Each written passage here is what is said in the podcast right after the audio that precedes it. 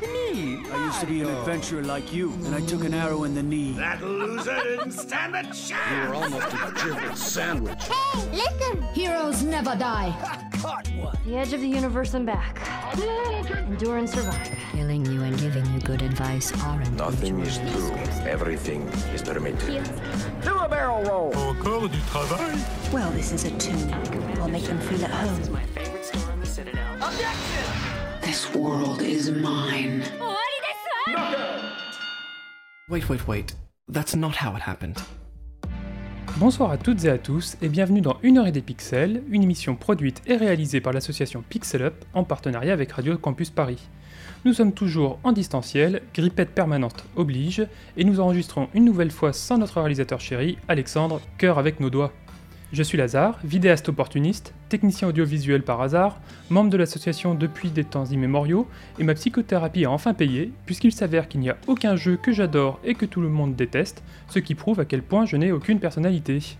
Ce mois-ci, pour m'accompagner autour de cette table dématérialisée qu'est Discord, Jean, tu es diplômé de l'école du Louvre et de Paris 3, tu es amateur de peinture vidéoludique, tu animes paisiblement la chaîne YouTube Homo Ludens, et récemment tu as remis en question ton aversion pour le combat au tour par tour. Bonsoir Jean. Oui, ces temps-ci, c'est vrai, j'ai fait il y a peu la trilogie des Banner Saga, et en plus de l'écriture et de la direction artistique, j'ai vraiment bien aimé les combats, qui sont donc au tour par tour, et ça me rend perplexe, parce que normalement je déteste ça, donc euh, voilà. Je, on va dire que je rentre dans une phase d'introspection ces temps-ci. Moi c'est marrant, c'est ce jeu-là qui m'a fait détester les jeux au tour par tour. Ben voilà, nickel, on pourra en parler après l'émission du coup. Alexandre, tu es étudiant en cinéma audiovisuel, spécialiste du motif des ruines dans les jeux vidéo en monde ouvert, mais tu es surtout un apprenti technicien obsédé par les FPS complètement flingués des années 2000, toujours prêt à dégainer ta mauvaise foi pour des collisions mal gérées. Bonsoir Alexandre. Bonsoir. Emeline, tu es diplômée en muséologie et nouveaux médias, valédictorienne de ta promotion, chapeau, et après une récente introspection, tu as conclu que, selon toi, le jeu le plus surcoté est Death Stranding et le plus sous-coté est Nintendo Land. Bonsoir Emeline. Bonsoir, je sens qu'on va perdre euh, une partie de notre fanbase euh, après, après que tu aies révélé ça au grand public, euh, mais euh, tant pis. Non, t'as raison, Death Stranding, c'est nul. Et Nintendo Land, c'est génial.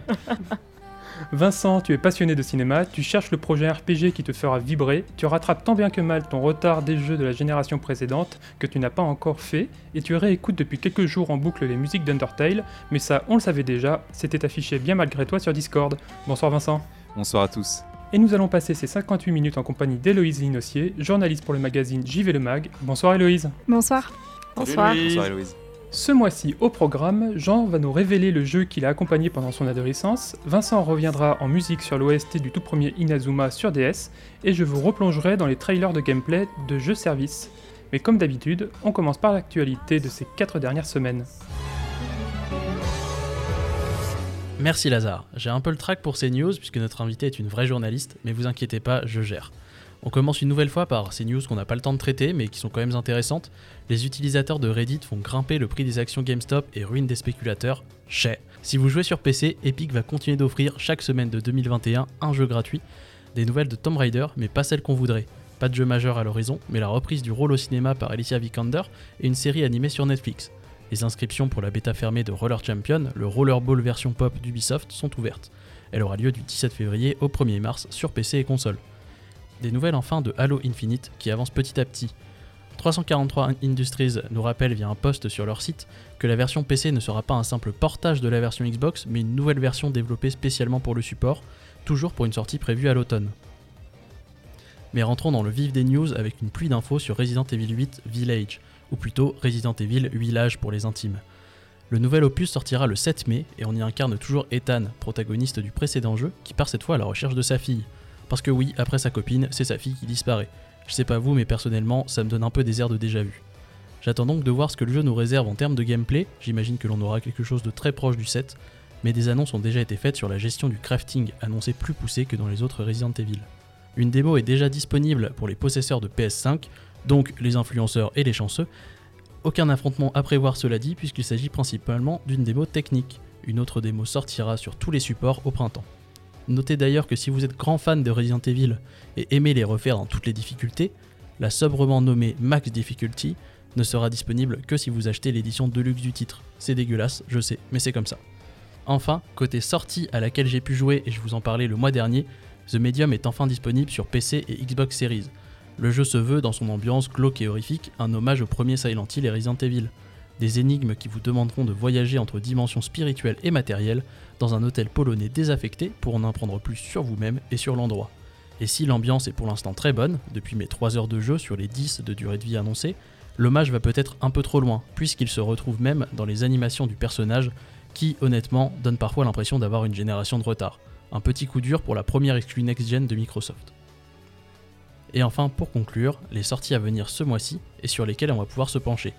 Super Mario 3D World and Bowser's Fury, le 12 février sur Switch, Persona 5 Strikers, la suite de Persona 5 sous forme de Musso, le 23 février sur tous les supports sauf PC, Bravely Default 2 le 26 février, et enfin, Haven, le nouveau jeu de Game Bakers, arrive sur Switch le 4 février. Et voilà qui conclut ces news de janvier. Pas grand chose à se mettre sous la dent, mais peut-être assez pour Héloïse.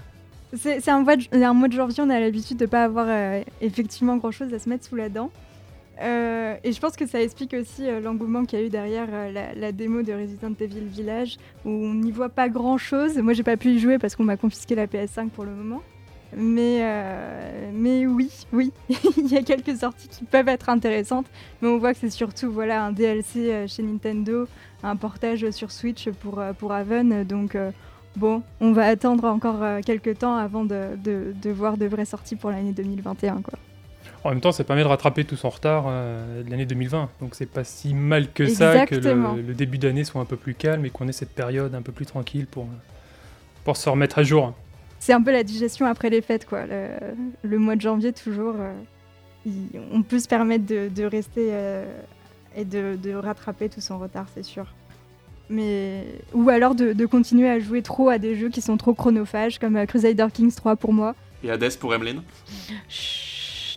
Pour revenir sur, sur Resident Evil 8, je me demande du coup la démo est-ce que ça serait pas, du coup, vu que ces mois de janvier sont toujours un petit peu, euh, un petit peu maigres, est-ce que ce serait pas une, bah, une, opération com, tout simplement, de la part de Capcom pour, euh, pour se positionner, faire un peu parler de lui, alors qu'il y a peu de jeux qui sortent? Alors, la, la, ouais, et puis la, la, démo est sortie euh, effectivement juste après un, un événement, euh, un événement Capcom pour les, les 25 ans de, de, Resident Evil. Donc il y a vraiment.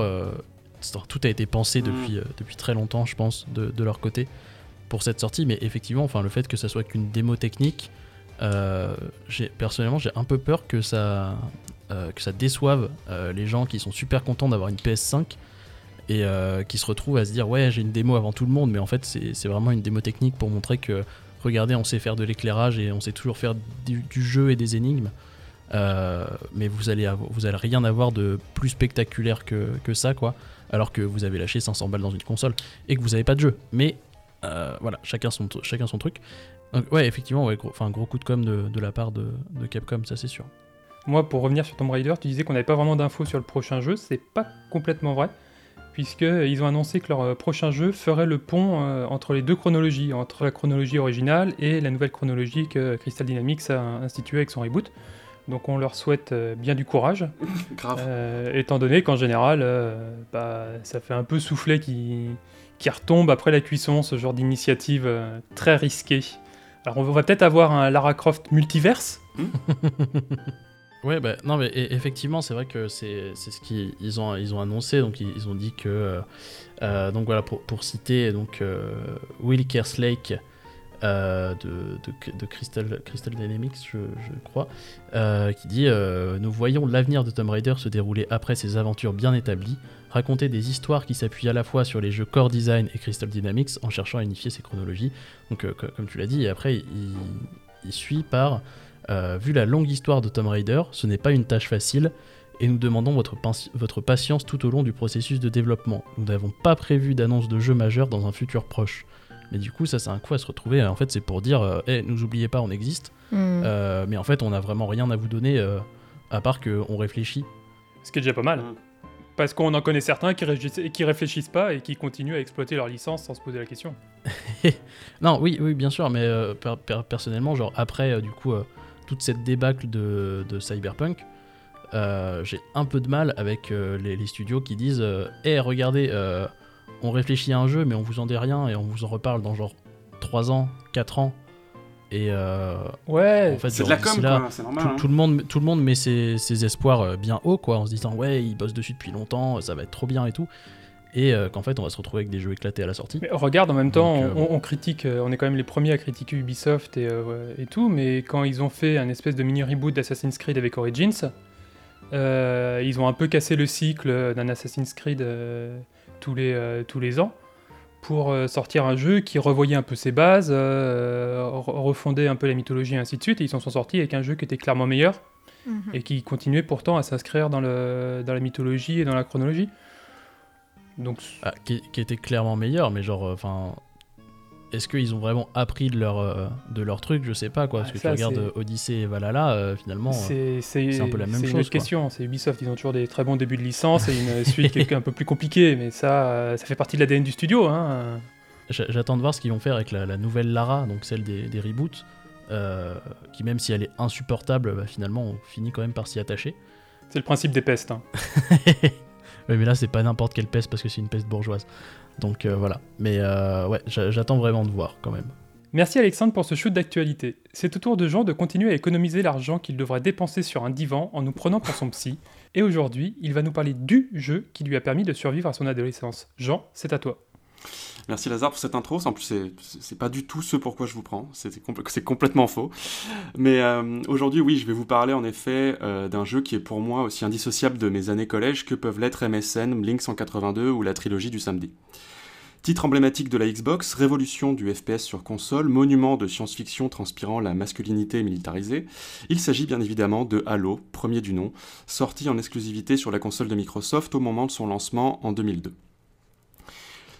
Ma rencontre avec le best-seller développé par Bungie fut fortuite, mais particulièrement marquante. Si mes souvenirs sont bons, cet événement survint l'année de mes 13 ans, au cours d'un voyage en famille dont le programme fut ponctué d'un inattendu mais décisif détour par la FNAC locale.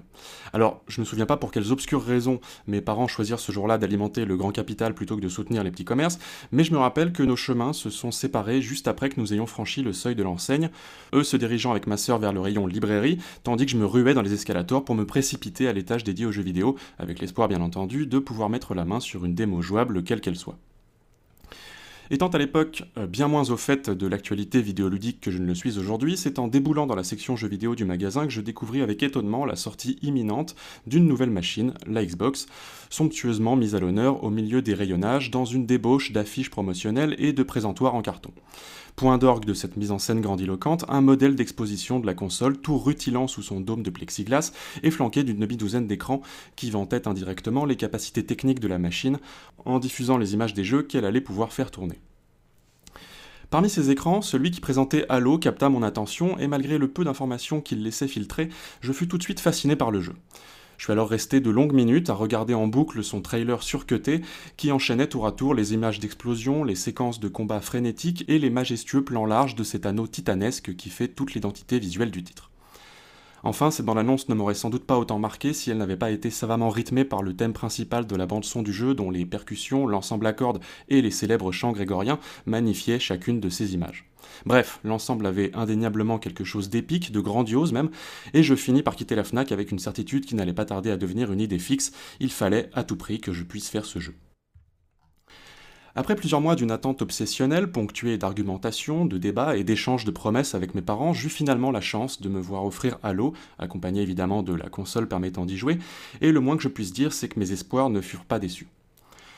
Aussi curieux que ça puisse paraître, pour moi, Halo fut avant tout une sorte de jeu refuge. Je lui trouvais une rejouabilité qui me poussait à refaire sans cesse ses différents chapitres, variant les armes, les niveaux de difficulté et les itinéraires lorsque c'était possible, et je me lançais souvent des défis comme finir un niveau sans perdre un seul point de vie ou traverser toute une section de manière furtive. Je me suis de cette manière peu à peu approprié le jeu au point de le connaître par cœur, et la traversée de ces niveaux s'est alors progressivement transformée en une rassurante routine, une sorte de chorégraphie guerrière patiemment apprise, au cours de laquelle je prenais plaisir à prévoir l'apparition des ennemis tout en récitant en cadence les dialogues et autres communications radio. En fait, j'ai fini par jouer à Halo comme on regarde son film préféré. Lorsque je plongeais dans son univers, je m'y sentais chez moi, je m'y sentais bien et je ne m'y ennuyais pas. Mais Halo fut aussi synonyme de découverte et de nouvelles expériences pour le jeune joueur que j'étais. J'ai par exemple connu ma première peur vidéoludique avec Halo lorsqu'un soir j'ai lancé pour la première fois le chapitre intitulé 343 Guilty Spark, un niveau qui commence par poser une ambiance du type marécage brumeux la nuit, avant de monter crescendo dans l'horreur avec des musiques stressantes et du sang partout, pour aboutir enfin sur un jumpscare attendu mais efficace, suivi d'une terrifiante cinématique en noir et blanc façon fan footage. Bref, c'était une expérience absolument traumatisante pour mon moi de 14 ans. D'ailleurs, j'ai éteint console sans même finir le niveau, j'en ai fait des cauchemars les trois nuits suivantes et j'ai attendu plusieurs semaines avant de m'y aventurer de nouveau. Sur une note plus positive, c'est aussi avec Halo que j'ai découvert et exploité mes premiers glitches. C'est avec lui que je me suis initié au speedrun, sans vraiment en avoir conscience, hein, parce qu'à l'époque, jamais entendu parler de cette euh, pratique. Et c'est également le jeu qui m'a permis de toucher du doigt l'e-sport, le jour où je me suis rendu à un petit tournoi organisé dans ma modeste ville de province. Alors, il devait y avoir 20 participants, on jouait sur des écrans cathodiques format 4 tiers et j'étais stressé comme jamais, mais j'ai quand même réussi à me frayer un chemin jusqu'en finale pour finir deuxième, ce qui reste pour moi l'un de mes plus grands accomplissements dans le champ du jeu vidéo. Vous l'aurez compris, j'ai beaucoup joué, mais aussi énormément appris avec Halo. Il m'a accompagné des années durant, c'est un jalon absolument essentiel de mon parcours de joueur. Et si ce que le jeu proposait à l'époque ne m'intéresse plus vraiment aujourd'hui, il restera malgré tout et à jamais ce phare dont l'éclat éblouissant illuminait la nuit vidéoludique de mon adolescence. Alors c'est assez drôle que tu aies pris ce, jeu-là et particulièrement le, passage du le, niveau dans le bayou. Euh, c'est probablement le souvenir le plus vivace que j'en ai de, de, la licence, euh, puisque moi aussi, c'est le moment où je me suis arrêté d'y jouer, et que depuis, je n'ai jamais fini le premier. Ah ouais C'est-à-dire ah ouais, que je, ouais, ouais, je suis, non, mais je suis, je suis un pétochard de première, hein, je n'ai jamais joué à aucun jeu d'horreur. Euh, et pourtant, Dieu sait que j'aimerais, parce que je sais que l'industrie du jeu vidéo produit quand même des, des chefs-d'œuvre du, du, genre. Mais ouais, non, je suis rentré dans le complexe en fait, et je crois que j'ai été jusqu'à la, jusqu'à la bibliothèque au moment où, euh, en gros, le but du jeu, c'est d'éliminer les, vagues et les vagues d'ennemis. Et je me suis arrêté là parce que euh, j'en pouvais plus, en fait. J'étais terrorisé, complètement claustrophobe euh, dans cette grande salle euh, où chaque entrée était en fait une, la bouche d'une vague d'ennemis. Et voilà. C'est bon. Après, j'ai fait les autres jeux, hein, mais euh, le premier, je ne l'ai jamais terminé euh, à cause de ça. Ça, ça, me rassure en un sens. Enfin, ça me rassure. Je me dis que voilà, ça, ça a pu marquer les, certains jeunes ados comme moi. Bah, c'est cool. Je t'en remercie pour ton témoignage. Mais c'est assez ouf en fait que tu parles de, de Halo aussi. Enfin, je, je, trouve aussi parce que ça fait partie des, des jeux qui ont pas accompagné mon adolescence, mais plutôt l'adolescence de mon frère. Euh, donc que je, regardais énormément jouer. Et euh, par exemple, le premier Halo, c'est vrai qu'on l'a eu, euh, il me semble, pas très longtemps après la sortie à l'époque. Et moi, je le regardais jouer. Alors moi, j'ai jamais fini le premier parce qu'il y avait un, je sais plus quel niveau. En fait, juste, je me suis perdu et j'arrivais pas à retrouver mon chemin et à comprendre où est-ce qu'il fallait aller. Et du coup, j'ai juste dit bon bah c'est bon, j'en ai marre, je passe quoi. Et en fait, je me souviens surtout du multijoueur de, de Halo euh, parce que ça a été euh, l'occasion euh, pour mon frère de faire accepter aux parents que et j'ai des copains qui veulent venir jouer à la maison et on va jouer aux jeux vidéo et ça va être bien. Et donc on a commencé sur une Xbox à jouer à 4 à, Halo et en fait ça s'est un peu continué au fil des années pour arriver donc à Halo, Halo 3 et Halo Reach donc sur, sur 360 après là j'étais déjà un peu plus proche de l'adolescence personnellement et où on se retrouvait avec les copains de mon frère qui venaient en voiture, qui se faisaient amener par leurs parents, avec dans leur coffre une ou deux télés et, des consoles, et on faisait des LAN dans toute la maison. Et euh, ça, j'avoue que c'est quand même un super souvenir de jeu. Et Halo, enfin sans Halo, je pense pas que j'aurais connu les LAN, euh, parce que j'étais euh, déjà trop, trop, trop jeune, ou non pas trop vieux. Oh, né trop tard, voilà, j'étais né trop tard pour, pour Counter-Strike et tout ça. Et euh, du coup, les, les, LAN consoles, ça a vraiment euh, changé, je pense, ma perception de jeu euh, quand j'étais voilà, sur, ce, sur ce début d'adolescence. Et, de jeux multijoueurs et c'était vraiment grandiose. J'en ai eu pas mal aussi des LAN comme ça à deux, trois consoles parfois, exceptionnellement, et c'était assez cool. Mais c'est vrai que là, je, voilà, la chronique, il fallait l'arrêter au bout d'un moment, donc je voulais pas évoquer ces, je voulais pas évoquer tous ces souvenirs-là. Mais, mais oui, ça a été super important aussi. je trimballais, ça c'était assez exceptionnel on faisait ça chez un, chez un copain qui habitait un peu loin, parce que du coup, j'habite un peu en province, euh, campagne, tout ça. Fallait que j'avais une demi-heure de mobilette pour aller jusque chez lui. J'avais ma console harnachée sur le porte-bagages. Elle en a pris plein sa gueule. Et euh, en fait, après, passé un certain jour, enfin un certain temps d'ailleurs, quand je suis revenu, après quand j'étais en études, je suis revenu chez mes parents, j'ai voulu la redémarrer. Elle a plus jamais démarré. Et je pense que les chaos des routes de campagne sur le porte-bagages, c'est ça qu'il a, qu'il a acheté. Quoi. Mais en même temps, ça valait la peine parce que c'était vraiment des, des week-ends de, des week-ends de ouf. C'est trop bien. Moi, j'étais beaucoup trop jeune. J'étais beaucoup trop jeune pour Halo. Euh, c'est c'est 2001, c'est ça? Donc euh, j'avais j'avais Ouais, 2002, genre, euh, ouais. Qu- 2002, ouais, j'avais 5 ans, donc c'est un peu compliqué. Mais, euh, mais moi, j'ai eu un, jeu qui m'a marqué comme ça euh, pendant mon enfance et j'en suis pas très fière. Que euh, pendant mon enfance, quand j'avais environ euh, 9-10 ans, j'avais piqué, on le raconte dans le hors-série PlayStation 2, j'avais piqué GTA San Andreas, je l'avais acheté à un pote biélorusse qui ramenait des, des copies de, de, de là-bas quand il revenait l'été. Et j'y ai passé des mercredis après-midi à me cacher pour y jouer. C'était euh, c'était assez marrant comme... euh, Et à apprendre le biélorusse, du coup. euh, bah, du coup, du coup euh, je l'ai lancé, il était en russe en effet. Donc euh, il y a eu un- une, petite, euh, une petite tension. Et puis ensuite, j'ai rapidement trouvé euh, comment le passer en anglais et, et m'améliorer en jouant aux jeux vidéo. Parce qu'on sait, on sait très bien que les meilleurs, euh, les- le meilleur moyen d'apprendre à parler anglais, c'est via le jeu vidéo. Le nombre de personnes qui ont appris à parler japonais euh, grâce au jeu. Et- C'est seulement. Si jamais je peux me permettre, pourquoi tu te cachais du coup? Je me cachais parce que j'avais 8 ou 9 ans. Ah bah c'est vrai que ouais, c'est GTA, que- je, suis- je suis bête aussi évidemment. Ouais, c'était. GTA, ouais. C'était- C'était pas très apprécié. Je l'avais mis dans un dossier caché et tout. euh, C'était. euh, Ah, dossier caché dessus. Ouais, avec- j'a- j'avais un deal avec mon petit frère aussi parce qu'il savait que c'était arrivé pour le laisser un peu jouer et tout. euh, sans Ah ouais, qu'il le- l'aille capté à ma mère. C'était. C'est des beaux moments, des beaux souvenirs. Une heure des pixels continue après Cavern of Remembrance, issu de la bande originale de Kingdom Hearts HD 2.5 Remix, composée par Yoko Shimomura.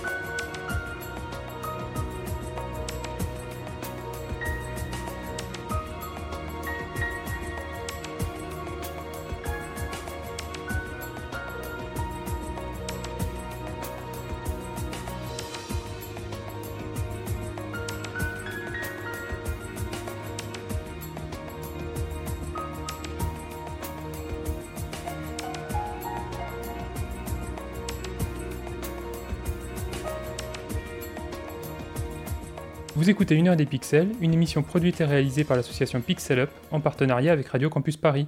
Et c'est le moment d'attaquer l'entretien du mois avec Emeline et notre invitée Héloïse Linossier.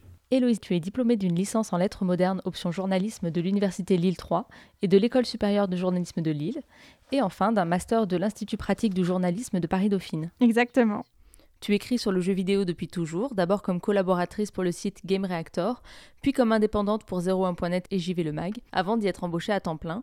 Et c'est à toi que nous devons les nombreux articles et dossiers s'intéressant à l'aspect sociologique du jeu vidéo. C'est ça, en partie, ouais. Il y a mes collègues qui, qui écrivent aussi dessus, mais, euh, mais ouais, c'est souvent moi qui, euh, qui récupère les sujets euh, sociologiques. C'est ça. Historiquement, la presse spécialisée jeux vidéo se concentre particulièrement sur les productions et moins sur les aspects sociaux et sociétaux du médium, qui sont pourtant ta spécialité au sein de la rédaction, même si tu viens de, nous dire que ce n'est pas que toi. Enfin, c'est quand même souvent le cas. Est-ce que, euh, parce que tu as une formation journalistique adaptée à ce type d'enquête, tu les traites justement par choix, parce que tu penses qu'ils ont euh, aussi leur place dans un média spécialisé? Euh, Alors oui, je pense qu'il y a plusieurs raisons à ça. Déjà, c'est parce que c'est les sujets qui m'intéressent le plus. mais aussi, je pense qu'il faut revenir un peu sur mes choix de, avant ma formation, pendant ma mhm. formation, etc. Ce qui s'est passé, c'est que de base, je voulais devenir journaliste. Euh, société. Voilà, j'avais euh, j'avais envie d'explorer les questions sociales, etc., mais pas forcément dans le jeu vidéo. Euh, j'ai fait un, stage dans le jeu vidéo en 2016, je crois, pendant que j'étais en train de préparer les concours d'entrée aux écoles de journalisme. Et ce stage, voilà, j'étais en train de chercher un stage sur Internet parce que je pensais que c'était comme ça que ça fonctionnait à l'époque, alors que c'est clairement pas comme ça. Et euh, je tombe du coup sur euh, une, annonce pour euh, le site Game Reactor. Je me dis, c'est bon, j'en ai marre de bachoter les sujets politiques, économiques, société, sport, etc. J'ai envie de faire d'avoir vraiment une bouffée d'air frais. et je suis joueuse depuis toujours, j'adore ça, le jeu vidéo, mais j'avais jamais vu ça comme une vocation professionnelle jusque-là. Et donc, je, postule pour le stage, je suis prise. Euh, c'est avec Islam Charouda qui euh, s'occupe du jeu vidéo chez l'équipe et qui à côté a, donc le site français Game Reactor. Et là, c'est vraiment un, coup de foudre, on va dire. Euh, bon, coup de foudre humain avec, avec Islam, qui est vraiment un, super journaliste et un super ami, mais aussi avec le journaliste jeu vidéo que je découvre vraiment en tant que journaliste à ce moment-là. Et qui, voilà, je rentrais tous les soirs, j'étais dans une coloc et euh, je disais à une des personnes qui était dans la coloc, ah c'est quand même bien et tout ce qu'on fait, c'est quand même bien, c'est quand même bien. Et au bout d'un moment, je crois qu'il en a eu marre de mon, de, mon discours. Et il m'a dit, mais euh, Héloïse, pourquoi tu fais pas journée jeux vidéo si, euh, si tu t'éclates autant? Et à partir de ce moment-là, c'était lancé. Je dis, ah bah oui, c'est vrai. Tiens. et, euh, et c'était pas quelque chose auquel j'aurais pensé avant parce que j'avais pas forcément été élevée dans un environnement qui valorisait le jeu vidéo et, qui, et donc on m'avait jamais présenté le jeu vidéo comme euh, une vocation possible en fait. Et là, j'alliais vraiment une passion avec une vocation euh, qui était le journalisme et ça, et ça a créé des étincelles et me voici, me voici maintenant. donc, donc voilà, et la question au début, c'était pourquoi est-ce que je fais ça dans... Est-ce que c'est ma formation? Je pense oui. Je pense oui qu'en partie c'est ma formation parce que on m'a appris à traiter d'une manière très journalistique les sujets. Euh, c'est-à-dire que euh, j'ai fait très peu de journalisme culturel où on est face à un produit et on fait de la critique. C'était pas du tout le, centre de ma formation. Le centre de ma formation, c'était il y a un fait d'actualité, comment est-ce que tu vas le traiter? Donc c'était soit un reportage, soit euh, un portrait, une interview, ou les enquêtes. Et les enquêtes, c'est quelque chose sur lequel j'ai beaucoup travaillé en, dernière année de master. Euh, et, j'ai fait que des enquêtes jeux vidéo, voilà. Et donc là, je savais que c'était exactement ce que je voulais faire, du long format avec énormément d'entretiens, où euh, j'apprenais énormément de choses de mon côté. Euh, et, je me suis dit que ça pourrait peut-être plaire à des lecteurs. Et j'ai fait un stage chez JV qui a totalement adhéré à, ma vision du, du, journalisme. Et c'était parti, quoi. Donc ça, donc tu penses que ouais, finalement, tu n'aurais pas fait d'études de, journalisme, tu verrais pas forcément le, jeu vidéo de la même manière euh, aujourd'hui? Ah oui, oui c'est certain. C'est certain que je. En, tout cas, ça, peut-être pas ma vision, mais ma manière euh, d'envisager euh, mmh. le, métier, je pense que ça, ça a vachement. J'étais une lectrice de, de, magazines de jeux vidéo. mais vu que j'avais jamais perçu ça comme une vocation, si tu veux, je voyais pas ça. En fait, je me suis un peu, comment dire, j'ai pris mon autonomie par rapport à tout ce qui se faisait parce que j'ai fait ce que je sais faire, c'est-à-dire euh, un travail journalistique appliqué euh, aux jeux vidéo. Et donc, mm. je, je, me suis totalement détachée de ce que j'avais pu lire avant et j'ai fait ce que, ce que j'ai appris à faire et ce que je m'applique à faire un peu toujours aujourd'hui. En même temps, je pense que tu voyais peut-être pas forcément le jeu vidéo comme, euh, comme, euh, comme une carrière euh, possible parce que finalement, dans, dans tes études de journalisme, ça n'avait jamais été mis en avant comme étant un, un possible sujet journalistique, le jeu vidéo. Non, bah, d'ailleurs, la première année en Master 1, donc, ça a été une vraie, une vraie bataille d'essayer d'imposer des sujets jeux vidéo. Euh, parce qu'on me disait non, euh, je veux un sujet politique, non, je veux un sujet économique, etc. Euh, je me rappelle aussi d'un cours de journalisme culture où c'était avec un mm. journaliste du Figaro où je lui propose. alors, qu'est-ce que je lui avais proposé comme sujet?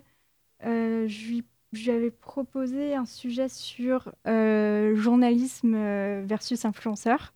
Donc, ça, il avait totalement adhéré mm. parce que J'allais pas seulement dans le jeu vidéo. Et puis en deuxième sujet, je lui propose euh, euh, un portrait de Brigitte Lecordier, qui est doubleuse euh, pour pas mal de, d'animés, etc.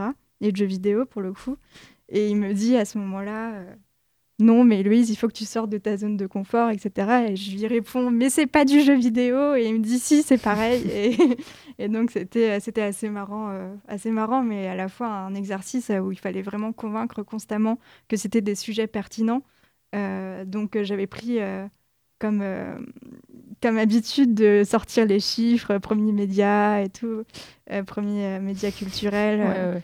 Et donc, et de, mais je pense que c'est quelque chose qui, est, qui revient souvent dans n'importe quelle branche de métier du jeu vidéo, de devoir justifier la légitimité de ton, ton, ton travail, de ton sujet d'étude, etc. Et, mm. et c'est vrai que c'est assez, c'est assez euh, confortable de plus avoir le faire euh, dans la presse spécialisée, quoi, c'est sûr. donc, euh, donc oui, mais il y a eu d'autres exemples.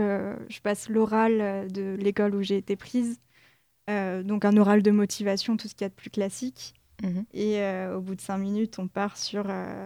J'avais une journaliste en face de moi qui m'a dit. Donc, je lui explique mon projet professionnel, que je veux devenir journaliste jeux vidéo, etc. Et euh, sa deuxième question a été euh, mais le enfin question mais le jeu vidéo ça rend violent et je me suis dit oh non. Et c'était parti pour 20 minutes de ça quoi et, et, tu sors de ton entretien de motivation sans avoir pu montrer grand chose quoi.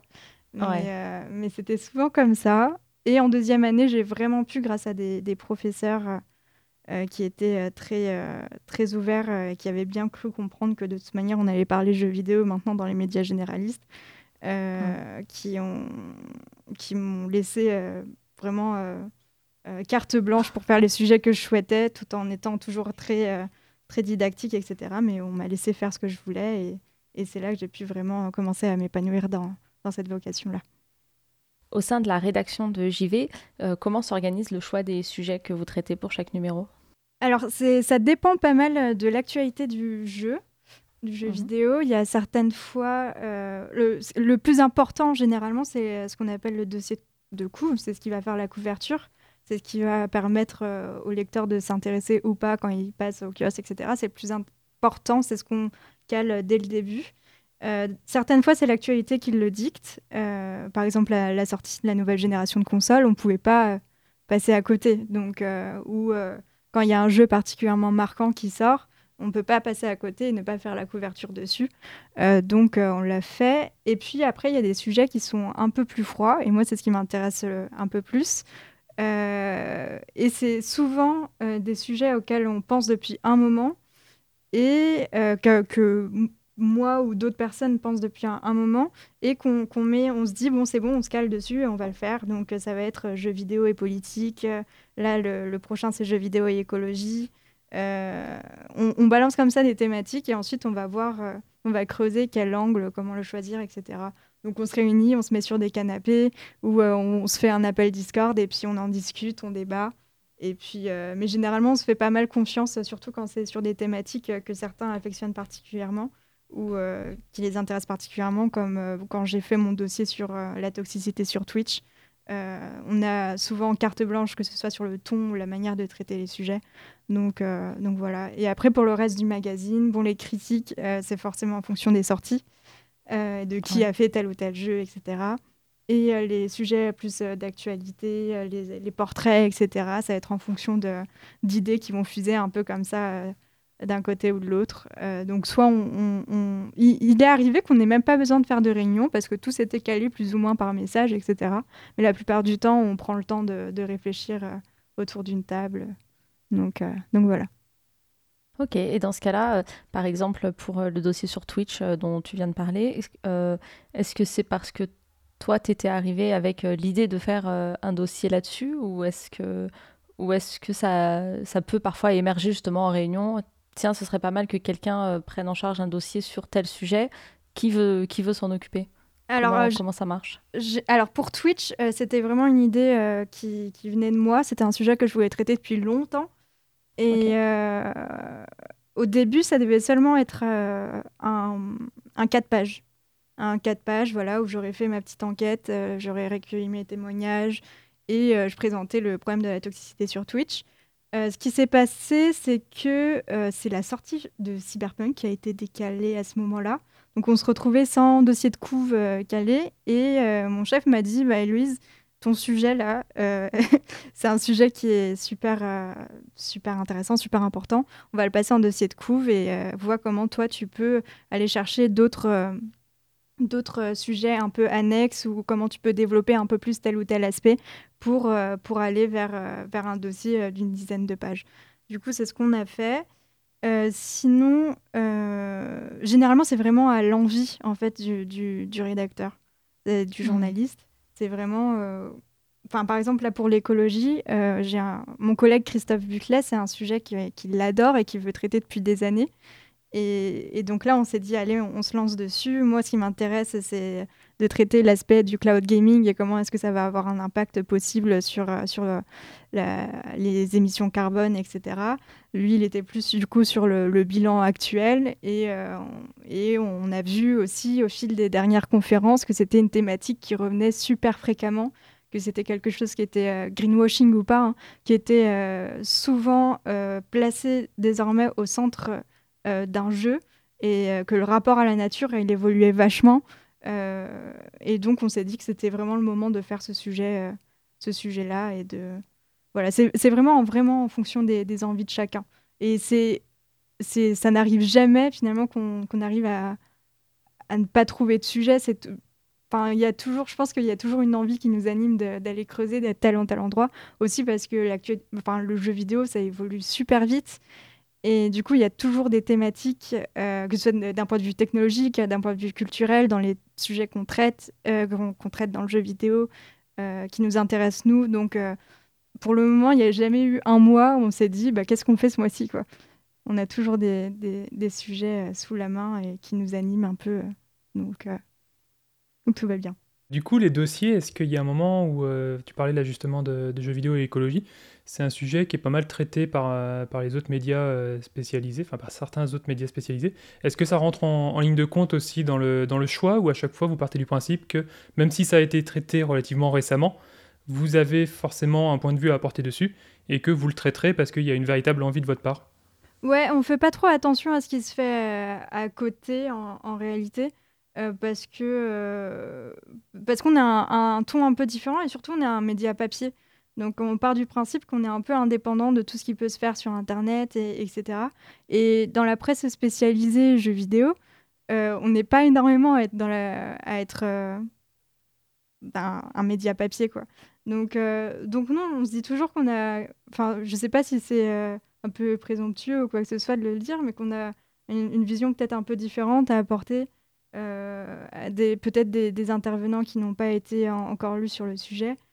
Euh, enfin, par exemple, euh, là, ça sort un peu de JV, mais euh, on avait pas mal entendu parler de dopage dans, dans l'e-sport. au moment où j'ai commencé à travailler sur le sujet. C'est un, papier qui a été publié dans Numérama finalement, c'est quand j'étais pigiste. Et donc j'avais lu plein plein de sujets dessus, c'était un sujet qui m'intéressait énormément. Et j'avais compris qu'il n'y avait pas de témoignage de joueurs qui se dopaient.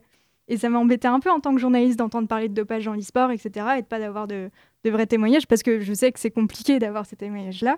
Moi, j'étais en école, donc j'avais le temps devant, plus ou moins de temps devant moi. C'était, enfin, j'avais pas le souci euh, de, me rémunérer en tant que professionnel. Et donc, je me suis dit, je vais prendre le temps, je vais essayer de trouver un témoignage et le, le traiter du coup un peu différemment de l'intérieur.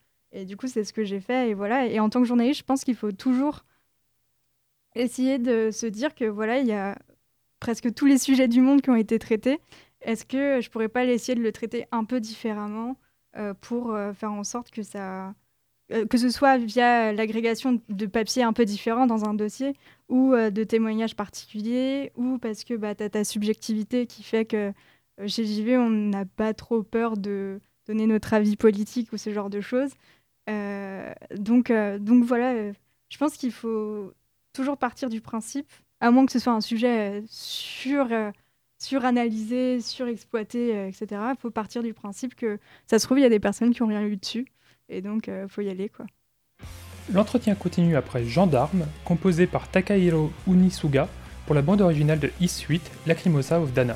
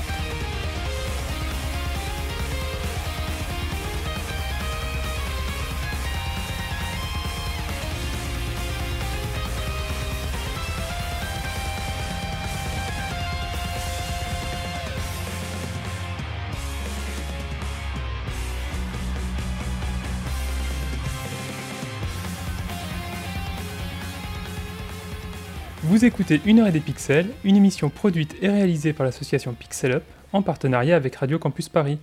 Nous sommes en compagnie d'Héloïse Linossier, journaliste pour JV Le Mag. Héloïse, quelle est ta méthodologie de travail pour écrire un dossier ou pour préparer un entretien? Alors, je mentirais si je disais qu'il y avait une méthodologie très claire euh, qui était fixée, etc. Parce que, bon, voilà, c'est toujours un peu de l'improvisation, mais il y a quand même quelques astuces que j'utilise euh, assez fréquemment. Ok, je prends des notes. Euh, c'est ça.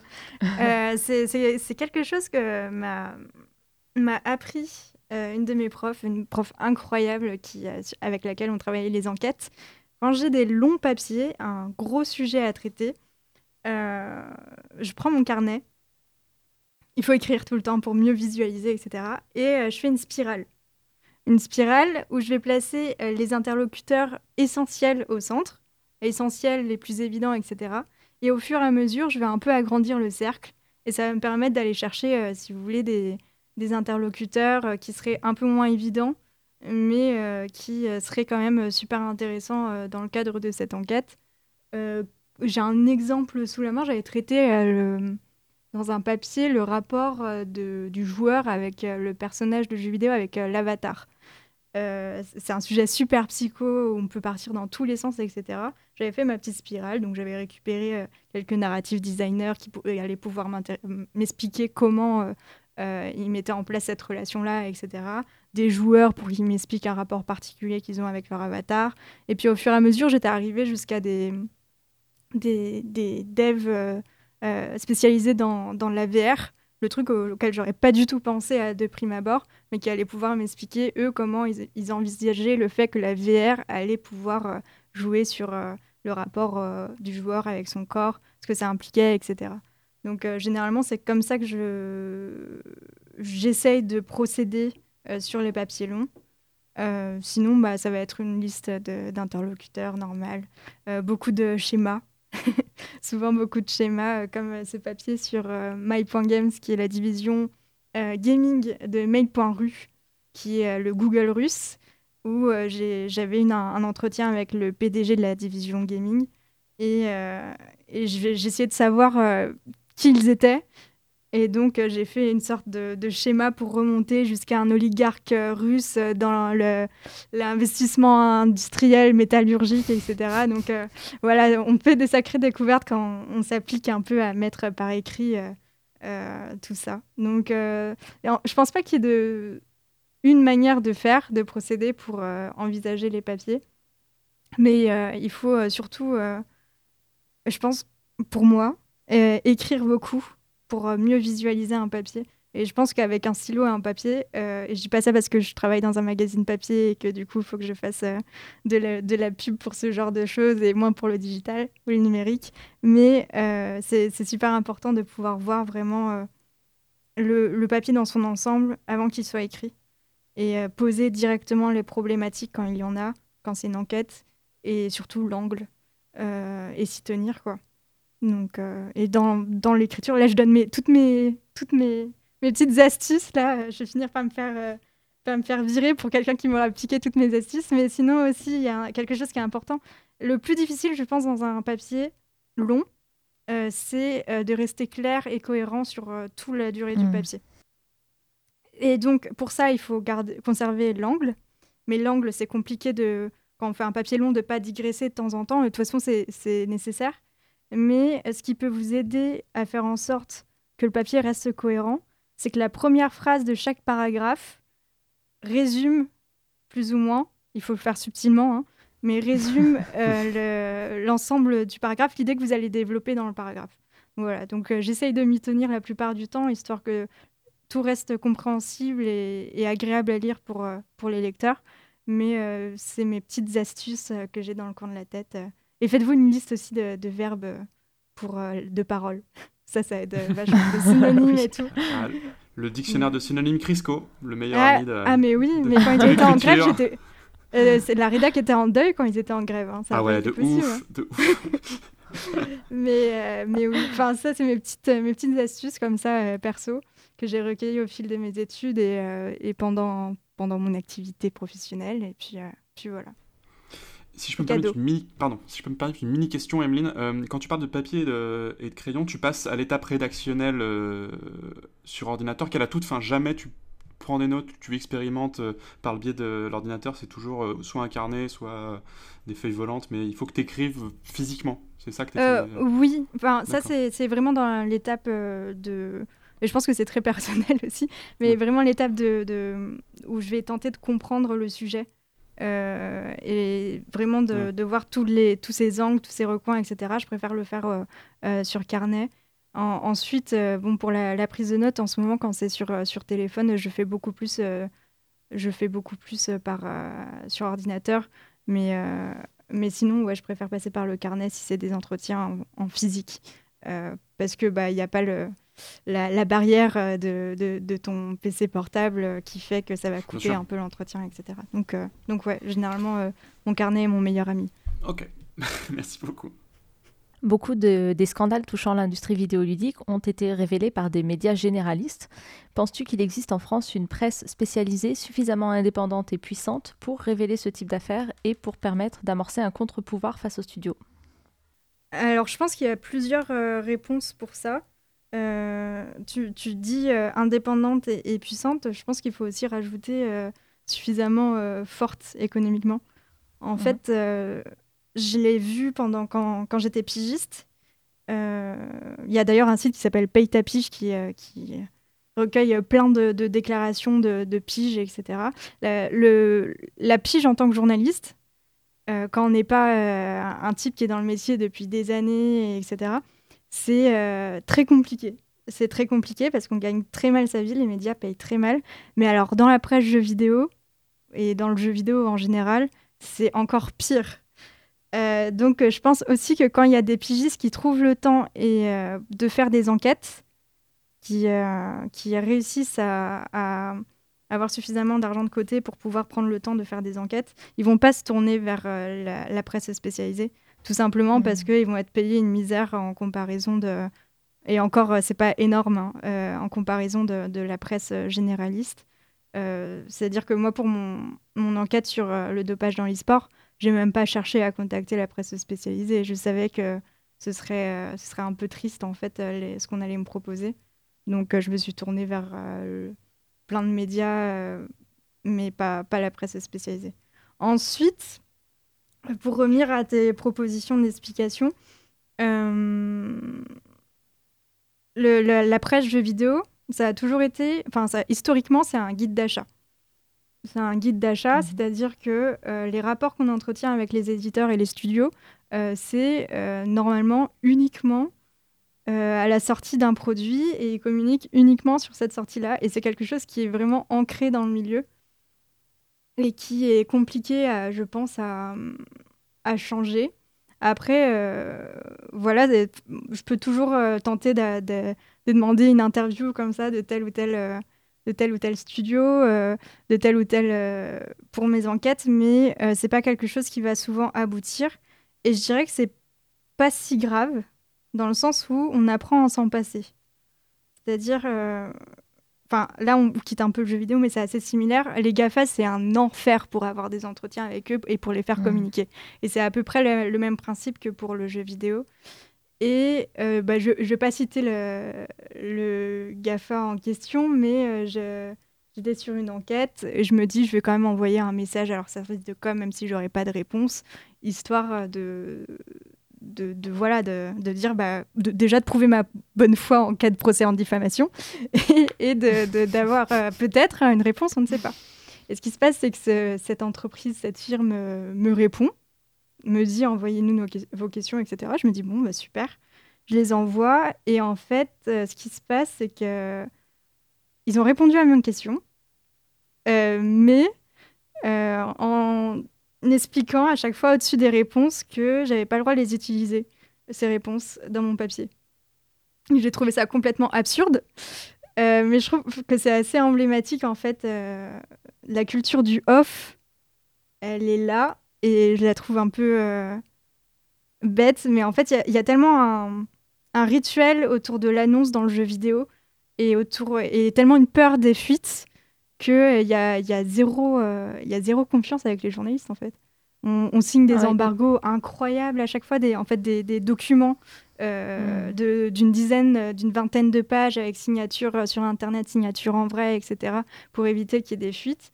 Et, et, du coup, voilà, on en arrive, on en arrive à, à ce genre de choses. Mais c'est amené à changer parce que soit on, on, on passe par des, des, des, biais pour essayer de récupérer euh, les informations dont on a besoin, soit au bout d'un moment, ils vont être obligés quand même de, se, de, de plier, quoi, parce qu'il y a de plus en plus de médias généralistes qui, qui s'en préoccupent. La, presse spécialisée, bon, c'est un peu compliqué, mais je pense que c'est amené à changer. Il y a de plus en plus de de, de, sujets, même sur euh, jeuxvideo.com, Camille Suard a fait des super trucs. Euh, sur, euh, sur Gamecult, il y a des super sujets. Canard PC, ils font des super trucs.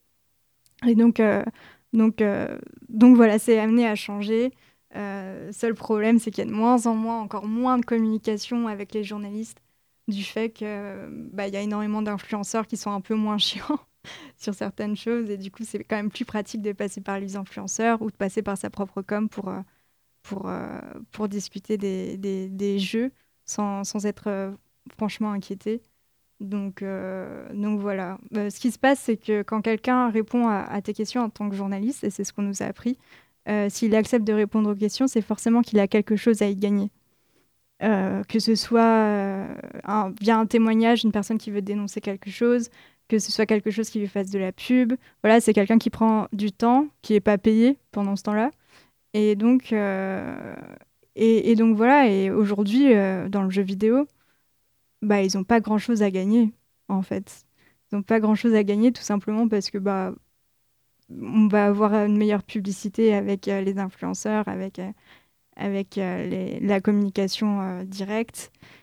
Et, et bien avec les journalistes, il n'y a rien à y gagner. Il y a aucune, euh, vu que c'est pas ancré dans la, la tradition euh, du, du, du journaliste jeu vidéo, ils n'ont rien à y gagner, vraiment rien. Donc voilà, c'est un peu euh, pessimiste, mais c'est mais c'est amené à évoluer parce qu'au bout d'un moment, ils n'auront plus trop, trop le choix, je pense. Tu disais qu'ils ont, comment dire, pour l'instant pas grand-chose à, à, gagner en communiquant plus librement et plus ouvertement avec vous. Mhm mais que ça va, tu, penses que ça va arriver et que, ça va, que la situation va se débloquer et qu'il va y avoir une libération de la parole. Mais euh, je sais que vous avez fait un, article là-dessus et que d'autres d'autres médias l'ont fait par rapport à la crise du Covid qui a fait que justement la communication directe des éditeurs et développeurs en ligne directement auprès de la, de la communauté et du public euh, s'est beaucoup intensifiée, que des événements comme les salons et ainsi de suite perdent énormément de, leur intérêt. Est-ce que tu ne penses pas que ça va justement euh, faire que l'industrie se referme un peu plus sur elle, étant donné que maintenant elle s'est rendue compte que la communication par, euh, Internet, euh, un peu à ce que fait historiquement Nintendo, paye énormément, ça leur permet de tout contrôler, et que du coup ils peuvent complètement se passer de toutes les institutions parallèles et historiques? Oui, d'un côté oui. Mais d'un autre, euh, je pense que les joueurs sont pas dupes et, euh, attendent aussi à ce qu'il y ait comment dire un intermédiaire de lecture qui a toutes les informations, etc., pour euh, aussi les accompagner dans la compréhension d'un. On, voit bien, il y a pas mal de streams qui se font. je sais plus, il y avait Ubisoft qui, avait lancé un podcast ou ce genre de choses, et ça fonctionne pas parce que bah déjà c'est pas incarné c'est c'est pas des personnes que qu'on connaît c'est pas une plume qu'on connaît c'est pas il y a pas euh, comment dire la légitimité du journaliste euh, derrière donc euh, je, pense que ça c'est pas amené à remplacer du tout le journalisme jeu vidéo d'autant plus quand la plupart du temps c'est juste des annonces et les annonces bah certes tu peux les trouver sur les news mais ça t'apporte rien de plus les gens, euh, j'espère que les gens cherchent dans la presse euh, jeux vidéo un peu plus que des news quoi. Donc, euh, donc ça, c'est impossible qu'ils puissent remplacer ce genre de choses. Surtout qu'on demande un peu de, de critique aussi. Je pense que les joueurs demandent une critique. Ils veulent pas seulement quelque chose d'élogieux sur le jeu. Ils veulent en connaître aussi les facettes un peu plus sombres parfois. Et, et ça, ils vont être incapables de le faire, tout simplement parce que tu peux pas dire du mal de ton produit. Donc, donc je pense qu'on a encore notre rôle à jouer et que les, lecteurs ou auditeurs ou quoi que ce soit euh, attendent encore euh, quelque chose de la presse jeux vidéo et du journalisme jeux vidéo. Et je dis ça avec beaucoup de, beaucoup de conviction. Mais j'y pense vraiment, j'y crois vraiment. Et Héloïse, est-ce que tu as, est as une explication euh, sur le fait que toute la presse JV française est passionnée par les jeux de mots éclatés? Oh non, tu, sais pourquoi? C'est parce qu'on se fait chier en fait. Euh, en vrai, au bout d'un moment, tu sais, ça fait 10 ans que tu es dans le métier et du coup, tu, c'est le seul moment où on rigole un peu, tu vois. C'est un peu triste, mais, euh, chez nous, c'est un rituel hein, et ça, j'en peux plus. J'en peux plus. C'est euh, à partir du moment où j'ai, j'ai Kevin, mon chef, qui me dit on va passer au titre, j'ai juste envie de fuir en fait. Parce que ça va être que des jeux de mots explosés jusqu'à trouver le jeu de mots explosé qui sera en couverture, tu vois. Il y en a deux, il y en a deux trois, j'avoue qu'il y en a deux trois, ça fait 3 deux, 3 3 4 ans, bah, ça fait très longtemps que je suis et en vrai, il y en a deux trois qui m'ont fait rire de temps en temps. Vraiment vraiment Ouais, rire. non, non, non, mais tu rigoles, mais de- plus de fatigue qu'autre chose. Moi, j'en peux plus. Mais du, du coup, c'est euh, c'est plus euh, Kevin qui s'en occupe, Kevin et euh, Pierre Mogin, notre, notre Ouais. pigiste, notre super pigiste. Eux, ils, ils les trouvent mais en deux secondes et tout. Moi, je. La- la- bah, c'était pas pour celui-là, mais euh, sur celui d'avant, on- avec euh, Christophe euh, Butlet, on s'était mis devant un match de foot parce que pendant la réunion pour les titres, parce qu'on n'en pouvait plus, quoi. on n'en pouvait plus. On voulait pas participer à ça. Ah, vous êtes obligé d'assister malgré tout? Bah, c'est, c'est, c'est, ri- c'est un petit rituel, Ouais. tu vois. Tu, tu le crains euh, autant que tu l'attends parce que tu sais que ça va être drôle, mais. euh, Mais faut, il faut le ludifier, tu sais, tu, chacun a un petit panneau avec des notes et tout, et tout comme Ah ça. bah, enfin. ouais, non, il y avait un moment où on le faisait au bar, mais bon, euh, ça c'est terminé. Donc, Ah euh, oui. ça c'était marrant. Alexandre, est-ce que tu peux nous expliquer cet amour euh, dans les émissions de jeux vidéo et les podcasts pour les transitions euh, complètement cassées? Nous, c'est pas un amour, c'est de l'incompétence. ouais, voilà, surtout. Ça se trouve, c'est de l'incompétence chez les, jeux- chez les autres aussi. hein. Ouais. C'est juste que maintenant c'est institutionnalisé et que c'est devenu de l'amour. Ah bah, bah, bah, comme les jeux de mots. C'est ça. Merci beaucoup, Héloïse. Merci beaucoup d'avoir été avec Merci. nous euh, également aujourd'hui et d'avoir euh, répondu à toutes nos questions. Merci à vous. La thématique du blind test sonore de Lazare ce mois-ci est les jeux services. Et donc, en effet, ce mois-ci, j'ai sélectionné 6 extraits. Et comme je n'y connais rien en jeu service, si ce n'est que certains se plantent lamentablement malgré tout leur budget et tout le marketing dont on nous abreuve, j'ai, comme je vous le disais au début de l'émission, pioché parmi des trailers de gameplay de titres emblématiques. Normalement, sur certains sonores, ce devrait être réglé dès les premières secondes. Premier extrait, un jeu sorti en 2004 sur PC.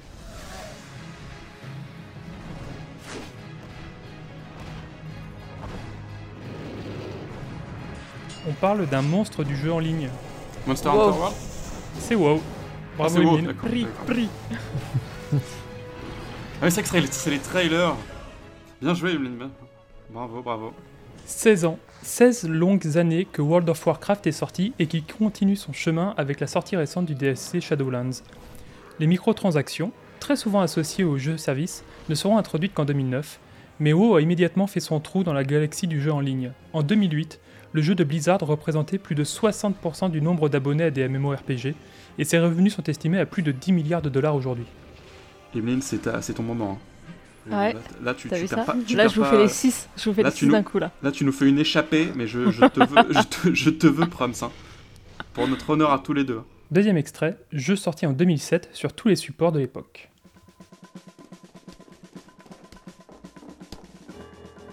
Team Fortress 2. Fortress 2, Team Fortress 2. Alors, qui l'a dit en premier? Bah, je je sais pas. je, crois que c'est Je crois que c'est Jean. Je crois que c'est Jean qui, qui remporte À son deuxième point Je- de la je saison. le laisse à Jean. Mais Emeline, on cumule nos points à la fin, ok? Bah oui, oui, oui. c'est- C'est ce que j'allais te proposer. J'ai tellement joué à Team Fortress 2 aussi. Ouais, j'ai toujours été nul à chier d'ailleurs. Bref, pardon. Blizzard, Valve, même combat. Les deux studios sortent peu de jeux, mais quand ils le font, ce n'est pas pour être oublié dans la foulée. Avec Team Fortress 2, Valve marque des générations de joueurs et de joueuses avec un concept simple et addictif, un style graphique cartoon, des classes très distinctes et avec un caractère très prononcé. Team Fortress 2, c'est avant tout du fun, et c'est sans doute pour cela que les serveurs sont toujours squattés. D'ailleurs, parenthèse, j'ai j'ai refait une partie il y a pas longtemps, je sais pas ce qui m'a pris, je crois que j'ai rentré de bourré de soirée, et euh, j'ai rien compris à ce qui se passait. Mais rien. C'était mais un enfer. J'étais là, mais oh là là. Alors je sais pas si je suis, que je, suis vieux ou si jamais, mais je comprenais pas. Et puis les mecs me gueulaient dessus forcément. Moi en même temps j'étais sous. Mais euh, mais c'était euh, c'était incroyable. J'ai joué une heure, j'ai désinstallé dans la foulée. J'ai fait bon, c'est vraiment, ouais, c'était c'est hyper triste. Bref, voilà, c'était pour vous faire rire un peu. Troisième extrait, jeu sorti en 2009 sur PC.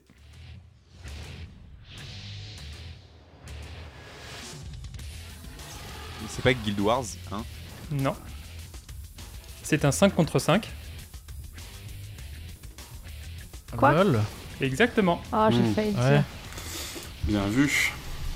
Ah bah ils se, ils se sont améliorés sur la qualité des musiques depuis. Hein. Mais ça- C'est vrai que je savais pas que c'était parti en mode hard rock comme ça au début. Hein. Mais c'est quoi- quoi LOL? Pardon Ouais, c'est LOL, ouais. C'est- l'un des premiers, euh, un des premiers trailers de gameplay de League of Legends.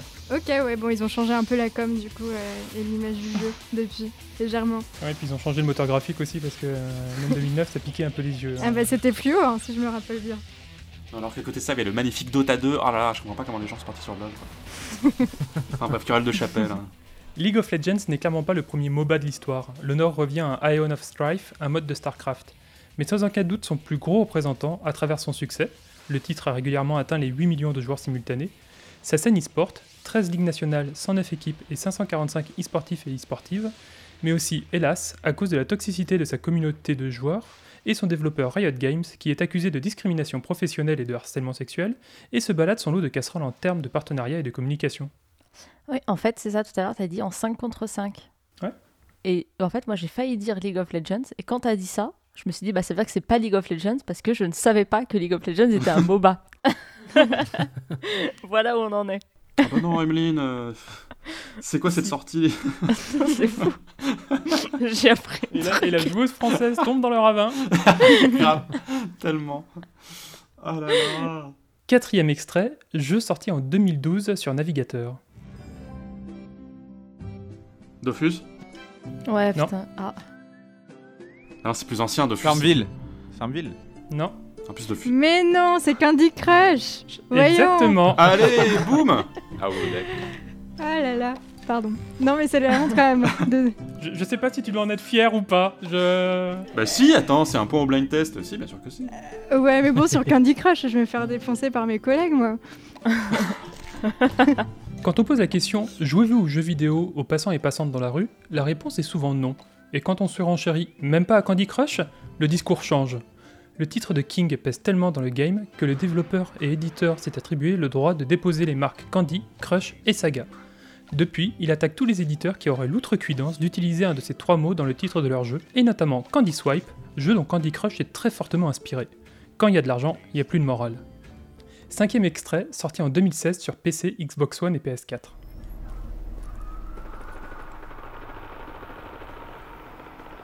C'est la guerre. Merde, j'ai coupé le. Battlefield 1. Non, c'est un Ah, monde ouvert sous la euh, neige. Ah, The Division. Exactement. Oh là là. Ça y est. Oh l'enfer. Bon, mon deuxième indice aurait été qui n'est paraît-il pas politique. Eh ben, on est à un partout Oh là là. La mort subite, elle arrive. C'est Je ça. suis, je suis extrêmement, je suis extrêmement tendu là. Euh, c'est quoi le dernier extrait? Ah ouais, le dernier, ça va être chaud. Le dernier, c'est au premier qui dégaine. Ah, super.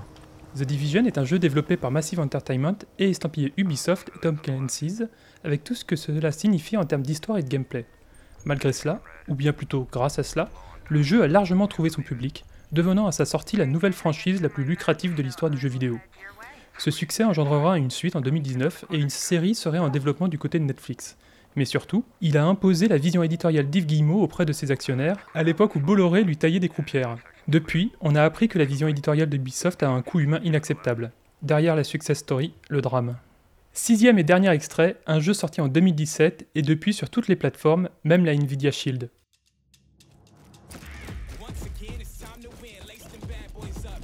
Fortnite? Exactement. Oh, C'était sûr. Mais je sais pas Ah, qui c'est non. qui l'a dit. C'est Alex. C'est moi. En fait, j'ai failli le dire, je me suis dit, tu as dit le premier qui dégaine, ça va être le plus gros jeu. Je suis trop bête en fait. Pourquoi je dis pas les trucs quand je le pense Mais même là, je sais pas que c'est Fortnite, tu vois, je reconnais pas. Je sais pas. Oui, mais on s'en fout. Je veux dire, le truc il est partout. Ouais, c'est vrai, t'as raison. Lazare, il a dit c'est au premier qui dégaine. C'est ça. Bah, c'est Alex. Fortnite. Deuxième victoire consécutive pour Alexandre. En, en vrai, ça aurait été Fortnite ou Overwatch et ça c'était clairement pas Overwatch donc euh, voilà. J'aurais aimé mettre un navet comme dernier jeu, surtout avec la sortie de Avengers l'année dernière, mais le panel aurait été incomplet sans Fortnite. Comme pour tous les jeux de cette sélection, aucun n'a réellement créé son genre, et le Battle Royale existait déjà quand Epic Games a libéré son raz-de-marée. Ce dernier a clairement ouvert la course à l'échalote en faisant le coup le plus bas du monde, se rendre désirable aux yeux des enfants et acceptable à ceux des parents. Pas de sang, un cel shading propre, un gameplay instantané, il tourne sur une machine d'il y a 15 ans et il est free to play. On peut ne pas aimer, mais vous y avez forcément été confronté d'une manière ou d'une autre. Et là est tout le succès de Fortnite.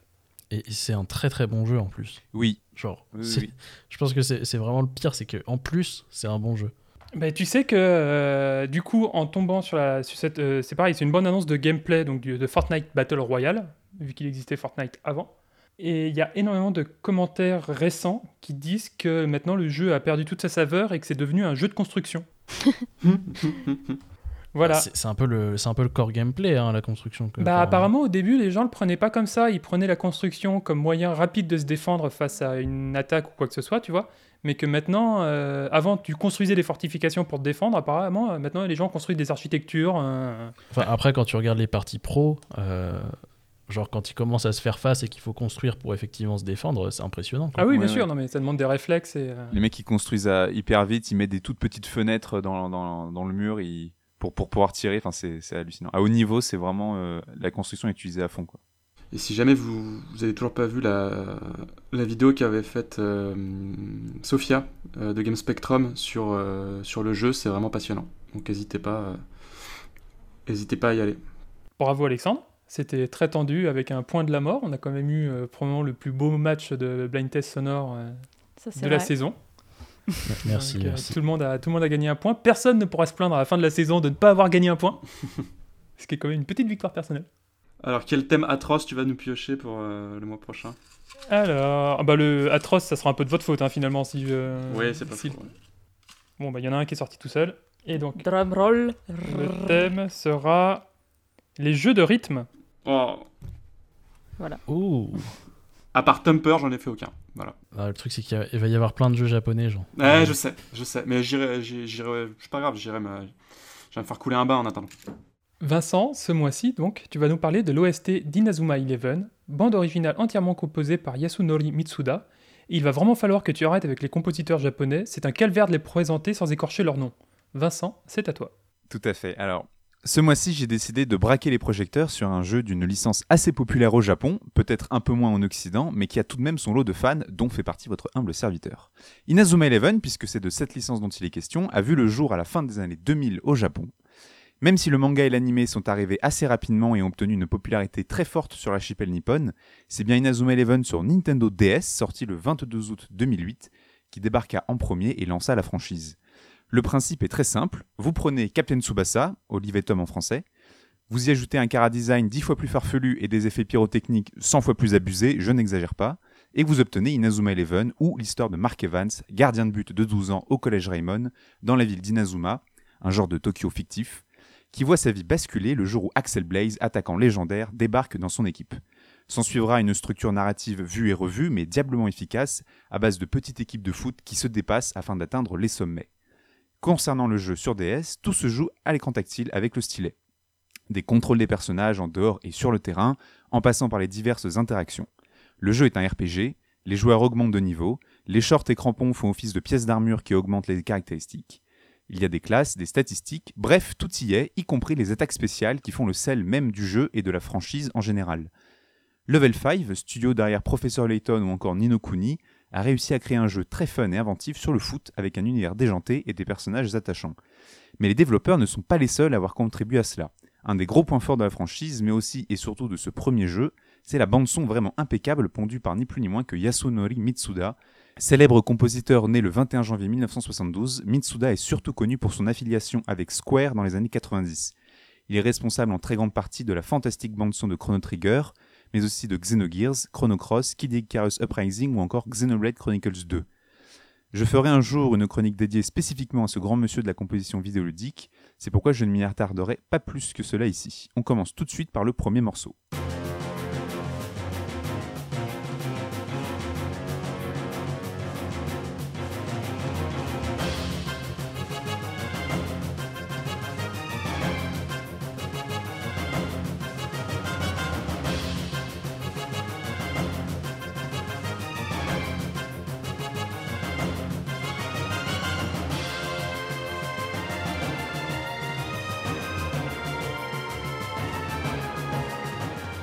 Le morceau Mortal Battle with the Imperial Academy est joué lors de la finale du championnat régional entre Raymond et la Royal Academy, équipe terrifiante qui a gagné la compétition durant 40 années consécutives. Les percussions et les sonorités martiales accentuent la frayeur que dégage cette école à l'enseignement ultra strict, école militaire on peut le dire. Les instruments à cordes se font inquiétants au début du morceau avant de laisser place à des envolées plus épiques qui accompagnent et même encouragent le joueur dans ce match décisif. Les petits joueurs pleins d'espoir de Raymond font face à un terrible adversaire, et ce thème vient plonger le joueur au cœur de l'action ne laissant place qu'à une seule issue possible, la victoire. Et lorsque le jeu n'entraîne pas le joueur sur les terrains verts, il le laisse arpenter les rues de la ville en quête de personnages, de grinding, de courses à effectuer ou même de vagabondage.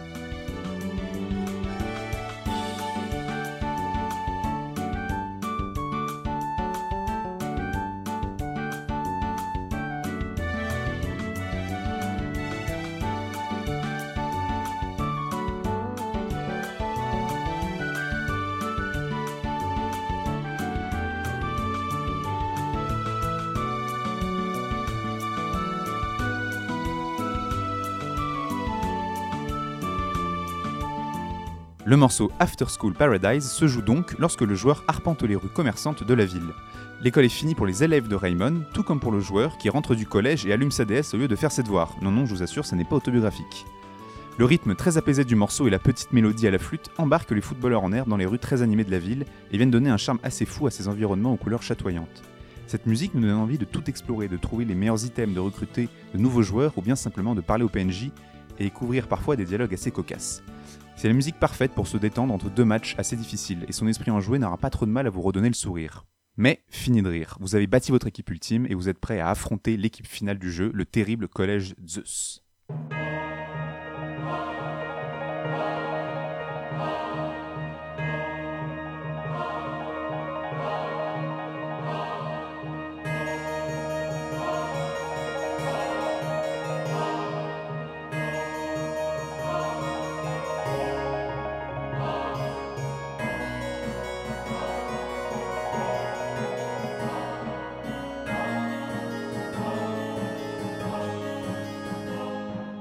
Le morceau Holy Ground est joué à la fin de la partie lorsque Raimon découvre avec effroi l'équipe de tarés qu'elle va devoir affronter.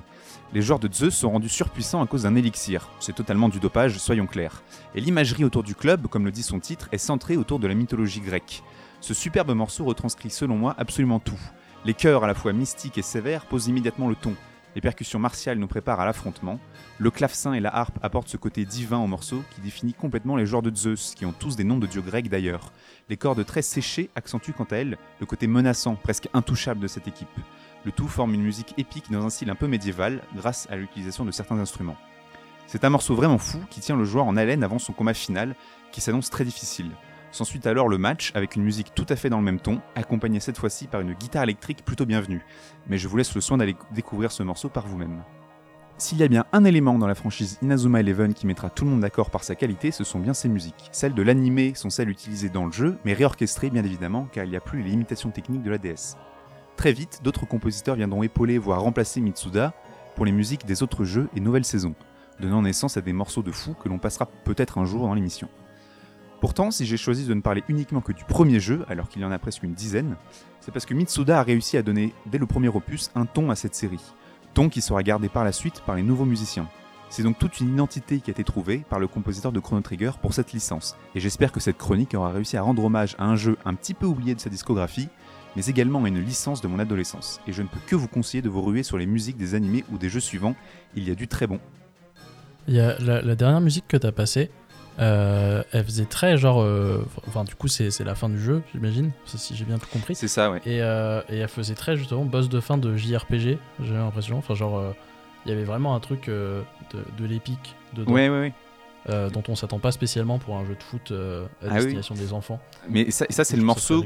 C'est le morceau quand tu découvres l'équipe en plus. C'est même pas le morceau du match, donc du, du, du combat, quoi. Et oui, effectivement, ça fait. C'est c'est assez étonnant d'entendre ça dans un truc de foot, mais c'est pour ça aussi que j'adore. euh, J'adore Inazuma Eleven le premier pour les musiques parce qu'il y a des trucs assez étonnants, quoi. Eh bien, merci beaucoup, Vincent. Est-ce que tu peux déjà nous faire un petit teasing de la thématique du mois prochain ou pas? Pas du tout. Désolé. Bon, bah, c'est pas grave, ce sera secret. Allez, bisous. Ce sera Ça sera secret encore un truc bout. japonais, voilà. Non, je plaisante. Ouais. Je sais pas du tout. J'ai j'ai quelques idées, mais rien de, rien, de- rien de fixé. D'accord. Si tu veux faire plaisir à Jean, tu peux travailler sur Halo. Vous avez écouté Une heure et des pixels, une émission produite et réalisée par Pixel Up, en partenariat avec Radio Campus Paris. Nous remercions à nouveau Héloïse Linossier de nous avoir accordé de son temps. Merci à vous. Nous nous retrouvons dimanche 14 mars, même heure, en compagnie de Fanny Robillard, musicologue et chercheuse en Game Studies. D'ici là, prenez soin de vous, portez-vous bien, et nous nous quittons sur To All of You de Sid Matters, utilisé par Dontnod pour accompagner la séquence d'ouverture inoubliable du premier Life is Strange.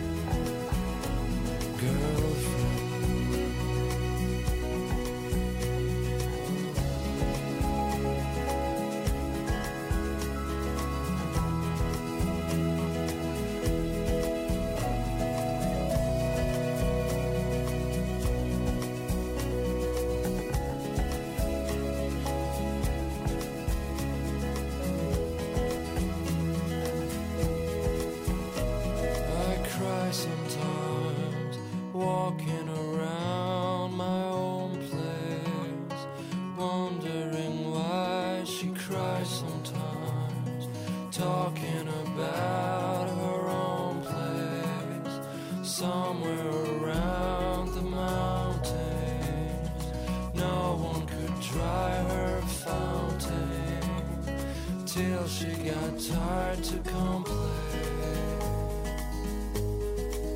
That's when I fly.